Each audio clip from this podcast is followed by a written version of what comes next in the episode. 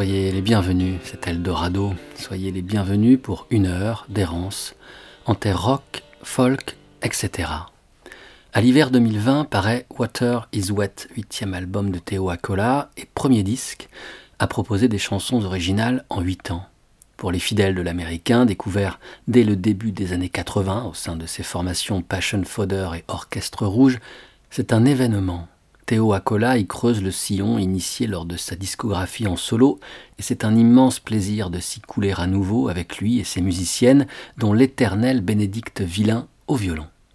Ces chansons se déploient telles des fleuves en crue dont le débit irrésistible n'interdit pas quelques courants contraires ou plus calmes méandres. Elles charrient dans leur sillage un cortège de références qui viennent se mêler aux danses ivres de Water is Wet dans l'esprit du rock lettré new-yorkais et avec l'élégance d'une Patti Smith, Acola évoque ses héros, Orwell, Modigliani, etc.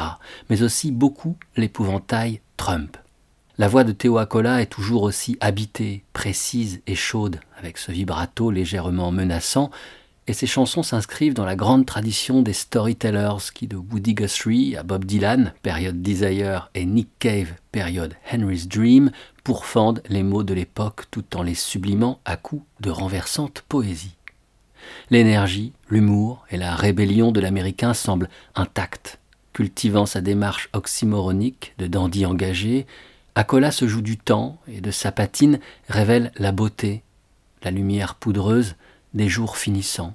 Cette élégance-là est inestimable.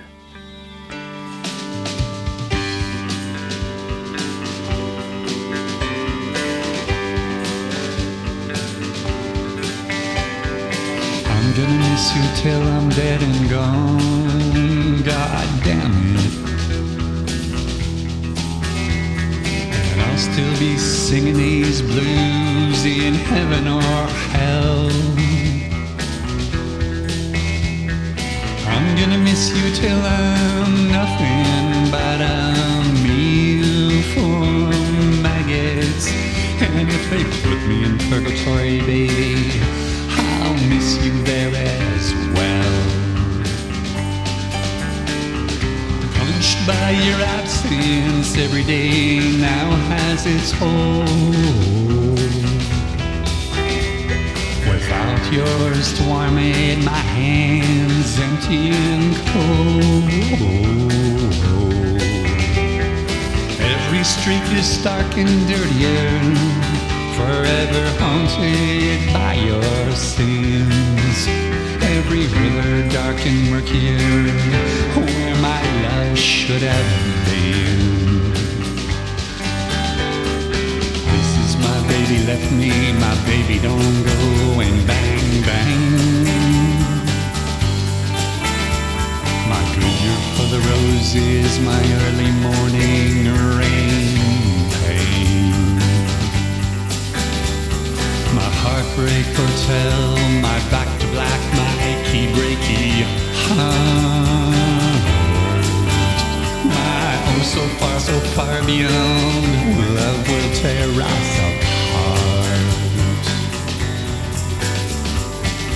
the spaces you once lit up have gone black with blues so big. Colors have all been drained from life like blood from a stuck pig. Loving you for too long, don't know how to live since you've been gone. Don't know nothing better than to sit here writing another stupid song. This is my, it makes no difference, maps and nothing compares to you. My, I want you back, I fall to pieces and San Francisco Bay chance, my one last dance and another piece of my heart. My oh so far, so far beyond, love will tear us apart.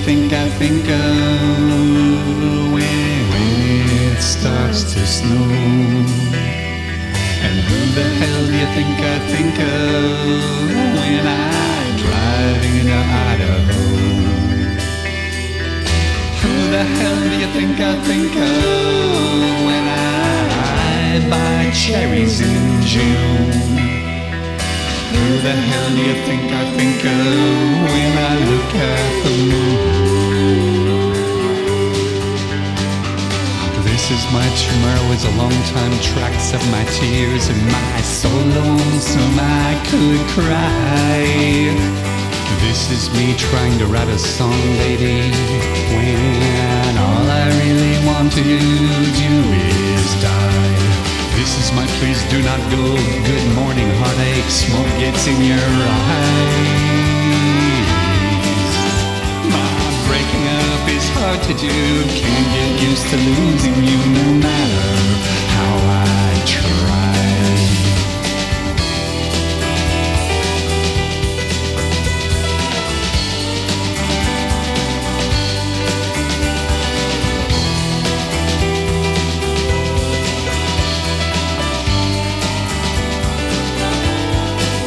This is my world is empty without you. My Numakita and cold, cold heart.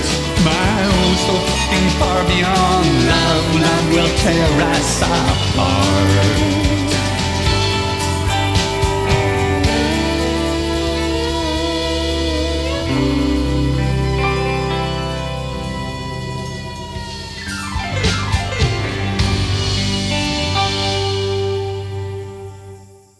Who the Hell ouvre l'album Water is Wet de Theo Akola, musicien américain natif de Spokane, État de Washington dans les années 50, mais résidant en France depuis la fin des années 70. Dans ce chant éternel d'amour perdu, il convoque le souvenir de chansons merveilleuses, talismans mélodiques, pierres précieuses, amnésiques, qui se sont chargées elles aussi de narrer une histoire d'amour douloureuse. Belle Si, convoquant les figures de Bob Dylan, Elvis Presley, Elvis Costello, Gordon Lightfoot, Nancy Sinatra, Amy Winehouse, elles inscrivent l'histoire de Theo Akola au cœur de la grande histoire du rock'n'roll, en même temps qu'elles permettent à l'artiste américain de cultiver son amour des citations, de tisser son écheveau de références. Tu vas me manquer jusqu'à ce que je meure et disparaisse, bon sang, et je continuerai à chanter mon blues au paradis ou en enfer. Tu vas me manquer jusqu'à ce que je ne devienne rien d'autre qu'un repas pour les vers. Et si l'on me met au purgatoire, chérie, tu me manqueras tout autant. Je suis sonné par ton absence, et le vide me visite chaque jour. Sans la tienne, pour la réchauffer, ma main est seule et froide. Chaque rue est plus sombre et sale que jamais, à jamais hantée par tes péchés. Chaque rivière plus obscure et fangeuse, là où gît mon amour.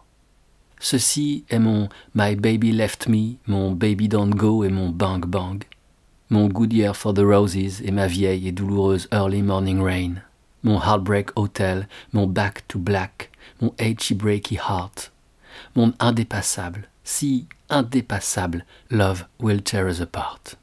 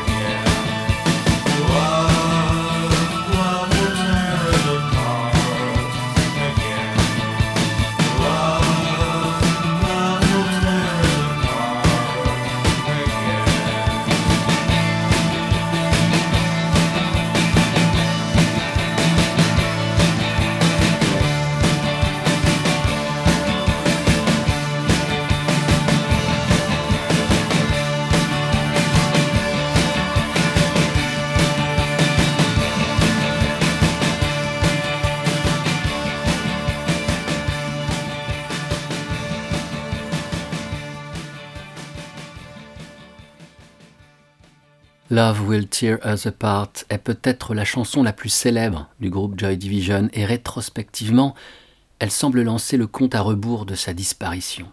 Le leader du groupe, Ian Curtis, avait toujours puisé dans son expérience personnelle pour écrire les paroles qu'il chantait, mais avec Love Will Tear Us Apart, cela prend des proportions inédites. Curtis écrit les paroles lors de l'été 1979. Son mariage avec Deborah va mal, l'épilepsie ne lui laisse que peu de répit et les idées noires l'assaillent. Trois mois plus tard, à l'automne 79, le groupe joue la chanson pour l'émission radiophonique du DJ John Peel.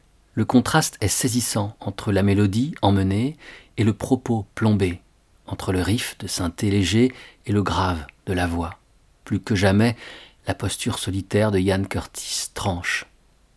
Au début du printemps 1980, le groupe s'attelle à l'enregistrement de la chanson en studio et celui-ci s'avère laborieux. Joy Division empile les versions et enchaîne les sessions dans trois studios différents.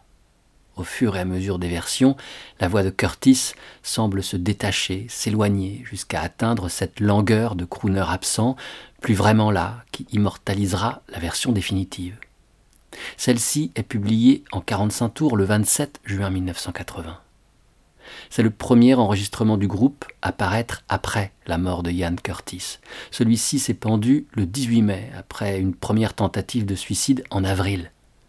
C'est peu après ce premier accès de désespoir qu'est tourné le clip de Love Will Tear Us Apart. Les membres du groupe choisissent de tourner la vidéo au TJ Davidson Rehearsal Room à Manchester, un studio où Joy Division avait l'habitude de répéter à leur début. Ils décident de jouer le titre en live pas de playback, donc. Il est hors de question pour eux de faire semblant de jouer. Ils louent alors une sono et une table de mixage et enregistrent la prise en même temps qu'ils sont filmés. Le son est calamiteux et les images ne se révéleront guère de meilleure qualité, la bande virant régulièrement les couleurs au glauque et au marron. Le bassiste Peter Hook, dans son ouvrage Unknown Pleasures, Joy Division vu de l'intérieur, se souviendra. C'était brut, sale, arty, c'était nous tout craché. Il ne nous est jamais venu à l'esprit que ça puisse gêner quelqu'un. Si c'était le cas, c'était son problème. Cela demeure la seule vidéo promotionnelle que le groupe ait jamais réalisée et elle est fidèle à l'esprit punk et à l'intégrité du groupe. Ce sont les dernières images de Ian Curtis. Sur celle-ci, on le voit avec sa guitare favorite, une guitare électrique blanche, à la caisse hexagonale une Vox fantôme magnifique, la même exactement qu'un guitariste que Curtis admire, Sterling Morrison.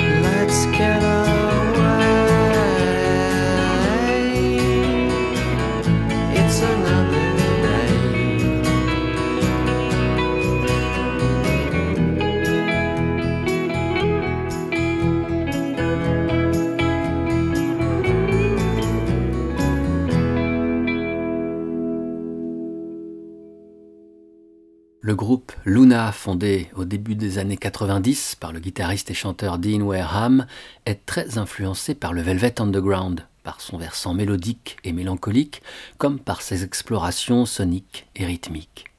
Great Jones Street est extraite du deuxième album du groupe, Bewitched, paru en 1994, et bénéficie de la présence rêvée du rare guitariste du Velvet, Sterling Morrison, sur deux chansons, dont celle-ci.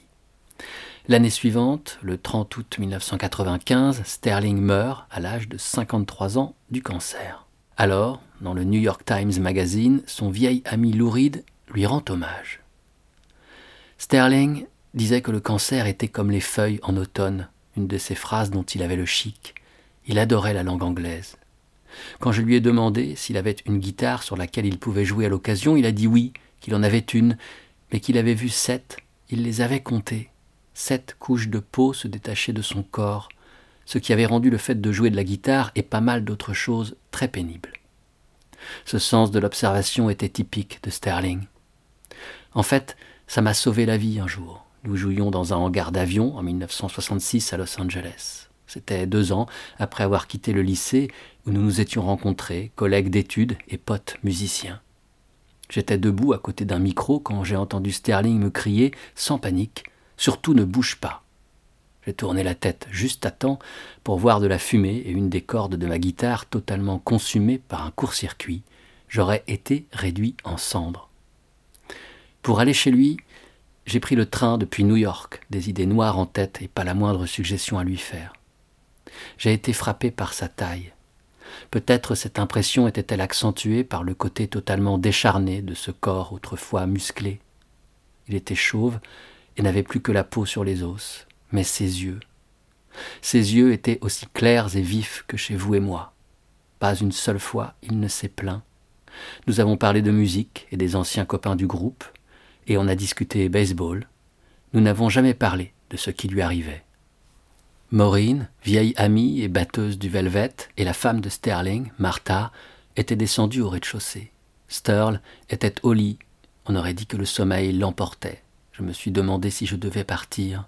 Je me suis approché du lit pour dire au revoir lorsqu'il a subitement sorti un bras. Aide-moi à me relever, m'a-t-il dit. Malgré la maladie, il avait conservé sa force. De toute façon, il avait toujours été le plus fort. Quand il jouait ses solos passionnés, je voyais toujours en lui un mythique héros irlandais crachant le feu par ses narines. Nous sommes restés assis comme ça, lui droit dans le lit, moi le dos tourné à une fenêtre ouverte. Je lui tenais la main. Toutes mes questions trouvèrent une réponse et toutes les divergences du passé se résolvèrent dans ces moments extraordinaires où les hommes transcendent leur corps et où les mots sont prononcés à leurs risques et périls, dans ces moments qui dépassent le discours et l'image, dans ces moments que seul un artiste peut saisir, j'ai vu mon ami Sterling. Sterl, le formidable guitariste, capitaine de remorqueur, professeur d'université, raconteur suprême, polémiste, drôle, brillant. Sterl, l'architecte de cet effort monumental avec un courage et une dignité ahurissants, l'âme guerrière du Velvet Underground. J'ai raté le train qui devait me ramener à New York, et je suis resté assis sur la chaussée à en attendre un autre. J'avais salement besoin d'une cigarette et d'un verre d'alcool. Mon Dieu, me suis-je dit, nous ne jouerons plus jamais de guitare ensemble, plus de Nico, plus de Andy, plus de Sterling. Le jour de l'enterrement, j'étais à Cleveland. Je jouais du rock and roll, ma façon de répondre à chaque situation de crise. Au moment où les accords de Sweet Jane ont commencé à tournoyer, je me suis mis à espérer que mon ami, où qu'il soit, les entende et se marre un bon coup. Après tout, il avait été le premier à entendre ce morceau, la nuit où je l'avais composé plus de vingt-cinq ans plus tôt. C'était en plein été, avant que les feuilles ne commencent à tomber, avant l'automne.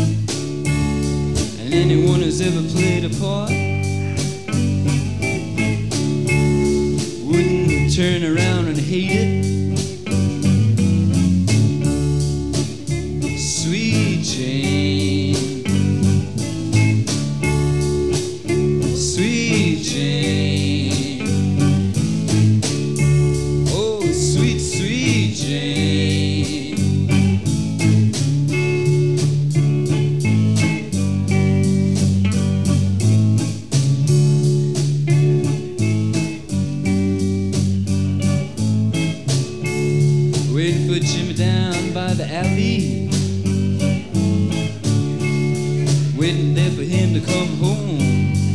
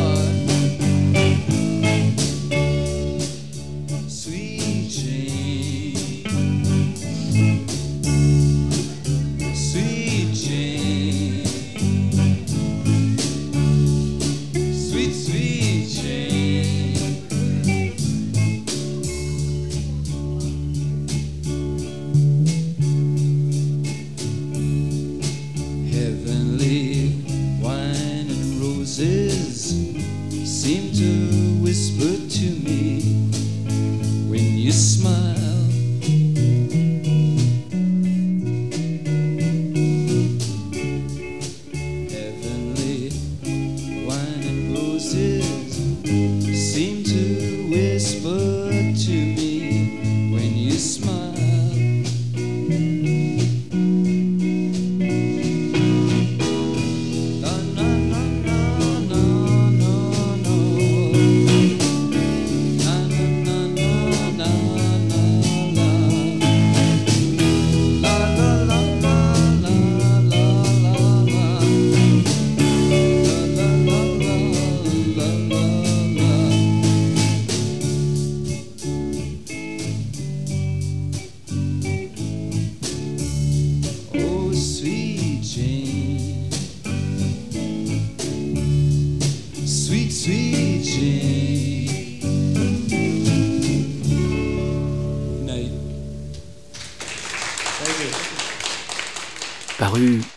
1974, le double album Velvet Underground Live with Lou Reed recueille des enregistrements réalisés à l'automne 1969, quand le groupe promeut son quatrième et ultime album Loaded. Cette version de Sweet Jane est captée lors d'un concert joué en novembre 69 au club The Matrix à San Francisco. La pochette de l'album, réalisée alors que le Velvet est dissous depuis plusieurs années, est hideuse.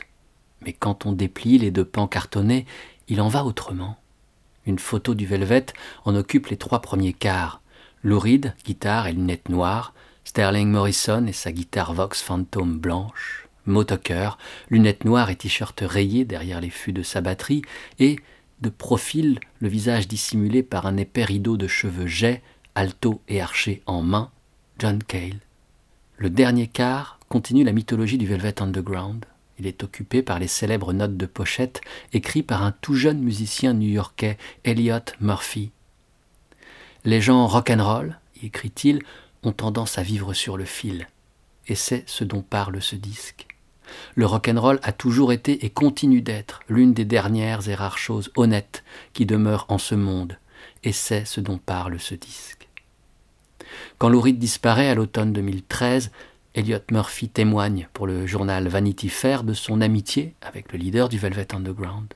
Il évoque sa rencontre avec la musique du groupe. Habitant New York, j'avais entendu parler du Velvet Underground, d'Andy Warhol et de leur happening à l'Electric Circus sur St. Mark's Place, mais j'avoue que j'ai rejoint la fête sur le tard et que je n'ai réellement accroché à leur musique qu'au moment de leur dernier album, le plus authentique à mes yeux, Loaded.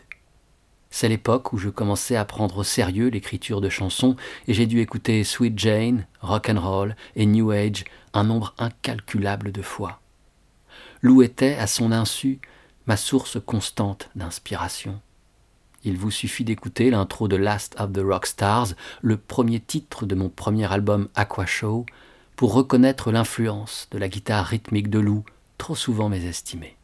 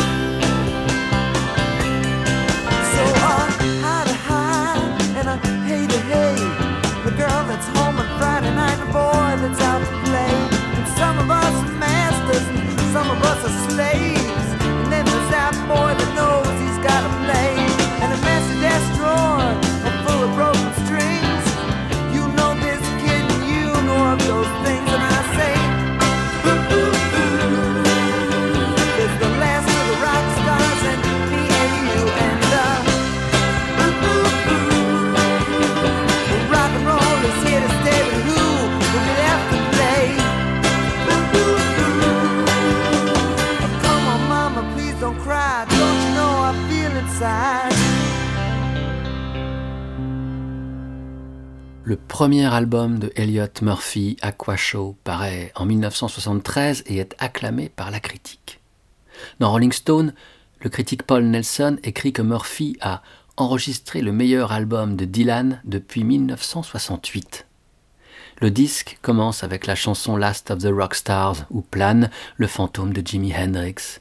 I couldn't see his face cause of the purple haze inside, chante Elliot. Je ne pouvais voir son visage à cause de la brume pourpre à l'intérieur. Rock and roll is here to stay, but who will be left to play? Le rock'n'roll est là pour durer, mais qui restera-t-il encore pour le jouer? Continue Murphy, convoquant derrière Hendrix d'autres douloureux fantômes, dont ceux de Janis Joplin et Jim Morrison. Le long de l'album sera alors dessiné, au fil de ses chansons éclatantes, toute une constellation, une famille esthétique, un réseau de références qui constitue la carte de la patrie rêvée du tout jeune Elliot Murphy. On y croisera, outre Hendrix, Marilyn Monroe, Francis Scott Fitzgerald ou encore Raymond Chandler. Quand il s'agira d'enregistrer ses albums, Elliot Murphy sera également attentif à qui l'entourera. Lost Generation, son deuxième album, est réalisé par Paul A. Rothschild, le célèbre producteur des Doors. City Lights, le troisième, est interprété par Doug Yule du Velvet Underground et Jerry Harrison des Modern Lovers. Et sur ce premier album, Aqua Show, c'est Frank Owens qui joue les parties de clavier. Ce jeune pianiste de formation jazz est un musicien de studio reconnu. Sa première session date de 1965. Il participe alors à l'album Highway 61 Revisited de Bob Dylan.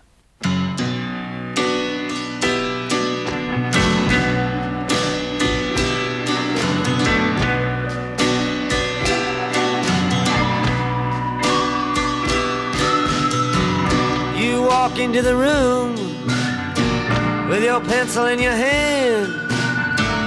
You see somebody naked and you say, Who is that man?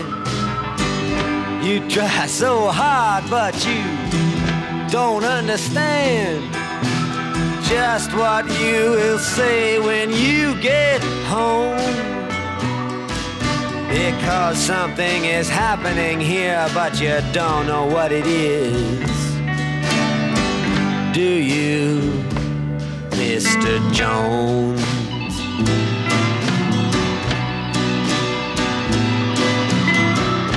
You raise up your head and you ask, Is this where it is? Then somebody points to you and says, It's his. And you say, What's mine? And somebody else says, Well, what is? And you say, Oh my God, am I here all alone? But Something is happening and you don't know what it is. Do you, Mr. Jones?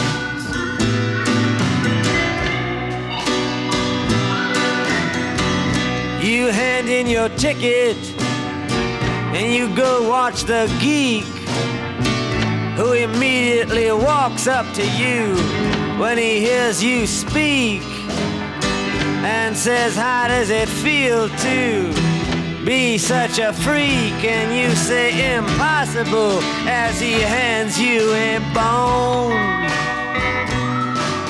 And something is happening here, but you don't know what it is. Do you, Mr. Jones?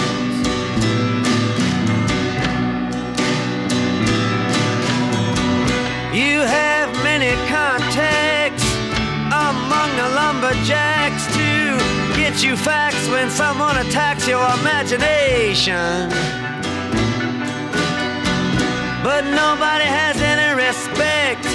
Anyway, they already expect you to all give a check to tax deductible charity organizations. Ah, you've been with the professors and they've all liked your looks. With great lawyers, you have discussed lepers and crooks. You've been through all of F. Scott Fitzgerald's books. You're very well read, it's well known. But something is happening here and you don't know what it is do you, Mr. Jones? Well, the sword swallower, he comes up to you and then he kneels. He crosses himself and then he clicks his high heels. And without further notice, he asks you how it feels. And he says, Here is your throat back. Thanks for the loan. And you know something is happening, but you don't know what it is. Do you, Mr. Jones? Now, you see this one eyed midget shouting the word now. And you say, For what reason? And he says, How? And you say, What does this mean? And he screams back, You're a cow. Give me some milk or else go home. And you know something's happening, but you don't know what it is.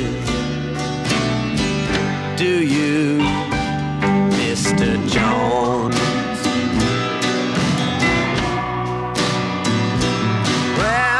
You walk into the room like a camel and then you frown. You put your eyes in your pocket and your nose on the ground.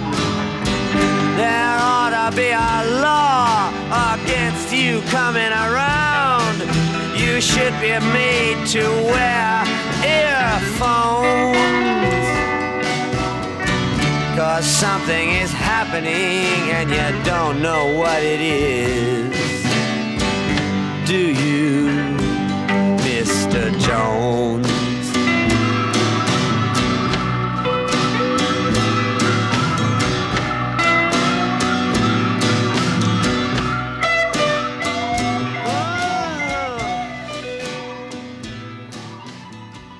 Mes mots sont des tableaux et le rock va m'aider à mettre ces tableaux en couleur, annonce Bob Dylan à l'approche de l'enregistrement de son sixième album Highway 61 Revisited, qui enfonce le clou de sa conversion à l'électricité après la parution quelques mois auparavant, au printemps 65, de Bringing It All Back Home. Dylan ne se détourne pas de ses racines, celles folk de son héros Woody Guthrie en l'occurrence, mais en explore d'autres. Ce sont celles alors du blues et du rock incarnées par d'autres de ses héros, Little Richard et Elvis Presley. Le titre même que choisit Dylan pour ce disque indique un chemin. La Highway 61, l'autoroute 61, l'artère principale du country blues, est née au même endroit que moi, à Duluth pour être exact, écrit le musicien dans sa biographie Chronicles. J'ai toujours pensé avoir démarré sur cette route, je la suivais et elle pouvait me mener n'importe où jusqu'aux coins les plus reculés du delta. Tout ça était un même chemin, avec les mêmes contradictions, les mêmes troupes perdues, les mêmes ancêtres spirituels. Le Mississippi, le sang du blues, prend sa source dans mon patelin. Je ne m'en suis jamais trop éloigné, c'était mon port dans l'univers, je le sens couler dans mes veines. Ballad of a Thin Man est interprété par Dylan sur un piano droit Steinway Sons et son nom est inspiré par le roman paru 30 années plus tôt, The Thin Man de Dashiell Hammett. Dylan y livre des paroles parmi ses plus étranges.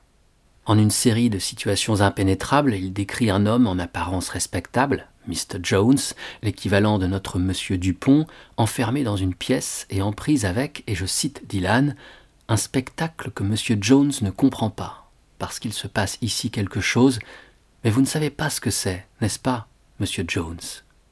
Bob Dylan, en une de ses plus belles chansons et ses coups de génie qu'il caractérise, parvient à saisir de manière incomparable le changement en cours, le fond de l'air qui s'imprègne de la contre-culture, la jeunesse, qui compte bien balayer la poussière de la vieille Amérique conservatrice. Ballad of a Zen Man sera souvent reprise par Theo Acola, par exemple, ou citée de manière plus ou moins secrète dans des chansons. Mr. Jones visite le Year Blues des Beatles, Flying High de Country Joe McDonald ou encore le Down in the Tube Station at Midnight de The Jam.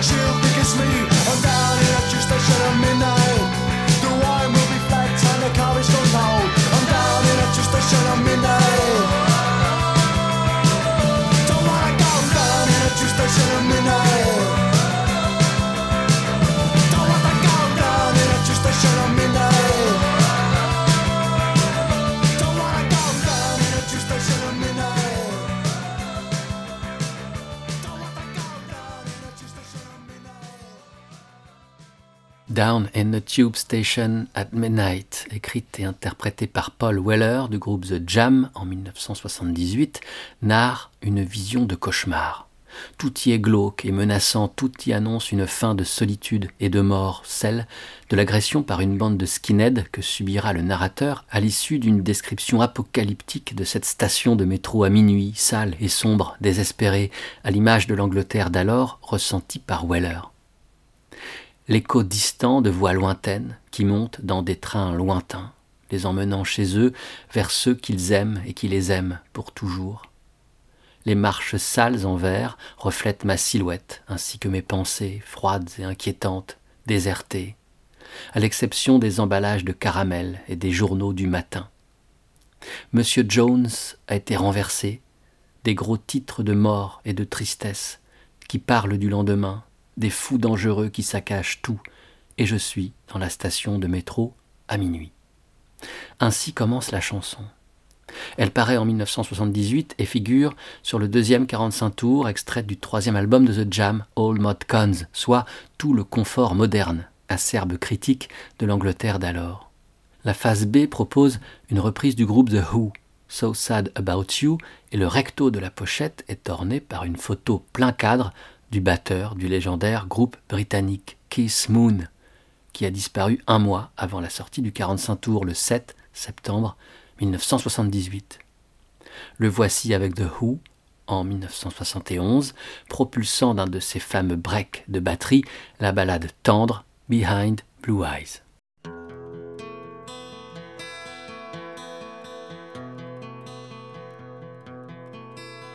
No one knows what it's like to be the bad man, to be the sad man behind blue eyes. No one knows what it's like to be hated, to be faded, to telling only lies. But my dreams,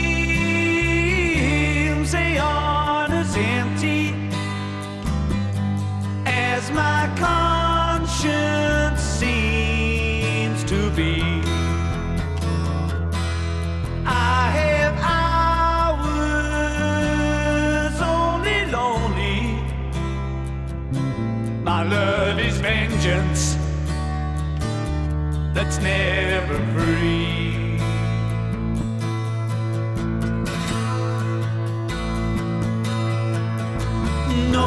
Knows what it's like to feel these feelings like I do. And I blame you. No one bites back as hard on their anger. None of my pain and woe can show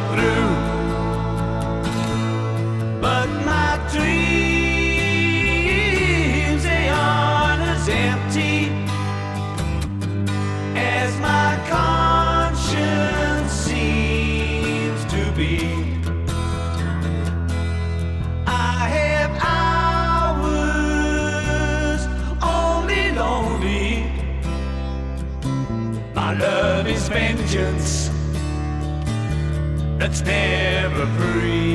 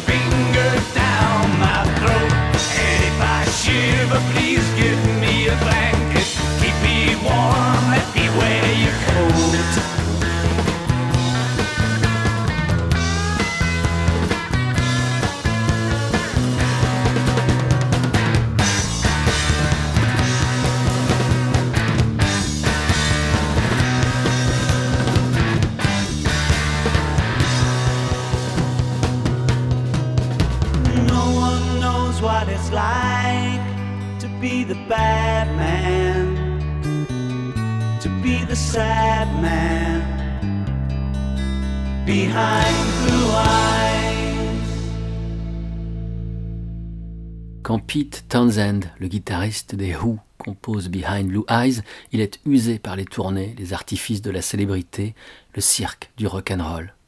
C'est dans sa chambre d'hôtel une nuit de 1970 qu'il trouve les paroles de la chanson tandis qu'il gratte une mélodie sur sa guitare acoustique.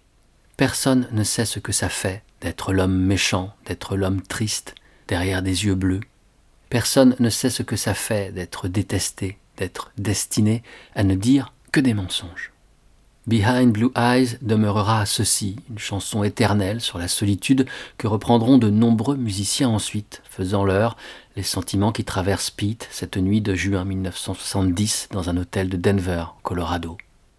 Parmi ceux-ci figure l'auteur, compositrice et interprète Suzanne Vega, qui l'interpréta lors du festival de Montreux en 2004. C'est avec elle, Suzanne Vega, que s'achèvera cette errance en terre rock, folk, etc. avec sa chanson Rosemary dans la belle version acoustique qu'elle en offrit à l'occasion de sa série de quatre albums intitulés Close Up, cette émission d'Eldorado trouvera son terme. Merci d'avoir été à l'écoute et à bientôt j'espère. N'oubliez pas sur le site www.radio-eldorado.fr, les émissions sont toutes en écoute et les références de la poignée de morceaux écoutés ensemble sont disponibles. Portez-vous bien, à la prochaine.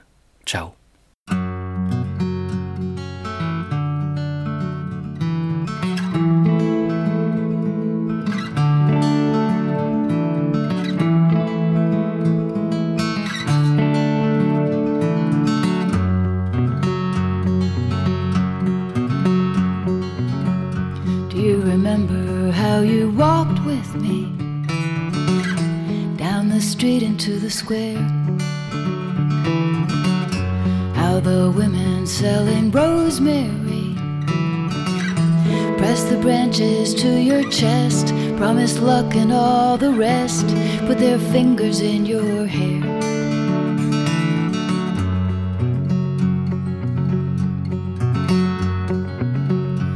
I had met you just the day before, like an accident of fate.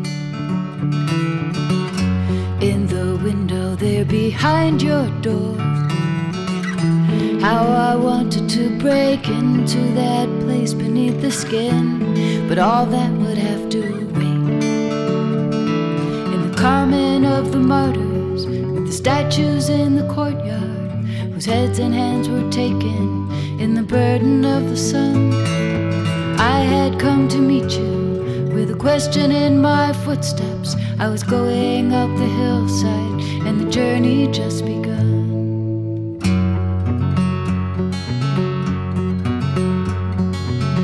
My sister says she never dreams at night. There are days when I know why. Those possibilities within her sight, with no way of coming true. Cause some things just don't get through into this world, Carmen of the Martyrs, with the statues in the courtyard, whose heads and hands were taken in the burden of the sun. I had come to meet you with a question in my footsteps. I was going up the hillside, and the journey just begun.